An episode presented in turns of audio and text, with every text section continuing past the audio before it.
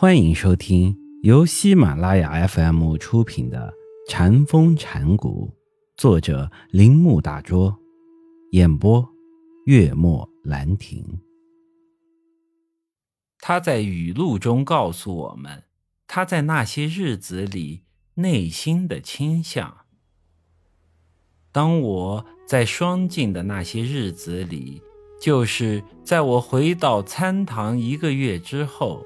有一天夜里，当我熟睡时，突然间注意到“万法归一，一归何处”这个问题时，我的注意力非常集中，使我忽略了睡眠，忘记了吃东西，而且不变东西，也不分昼夜。当我摆餐布、摆饭碗或上厕所时，不管走动。或停下时，不管说话或默不作声时，我整个生命都充满着这个依归何处的问题。我的心不曾想到别的事情，即使要稍微想到一些与这问题无关的东西，也不能够。我像是被钉住了或浇住了，不管我怎样想摆脱。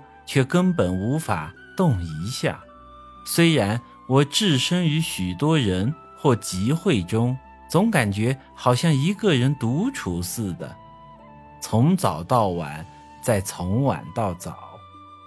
我的感觉是如此的清楚，如此的平静，如此的超越一切事物之上，绝对的纯净而一尘不染。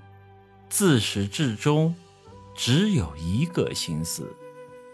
外界是如此的宁静，我是如此的忘记他人的存在。六天六夜就像白痴一样的过去。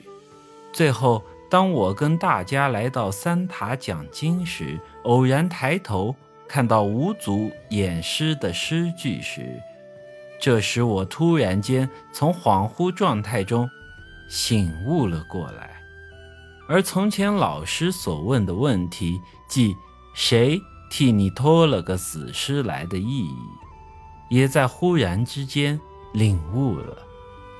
我感到这个无边的空间似乎破为碎片，而大地也完全毁灭了。我忘记了自己。忘记了这世界，它好像是一面反映另一个世界的镜子。我试验过我所知道的几个公案，发现他们是非常明白清楚的。我不再迷惑于般若的妙用。后来高峰见到了他以前的老师，一见面。老师就问：“谁替你偷个死尸来？”高峰大笑。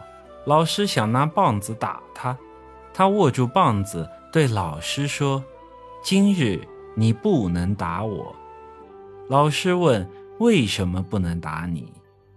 高峰拂袖而出。第二天，老师又问他：“万法归一，一归何处？”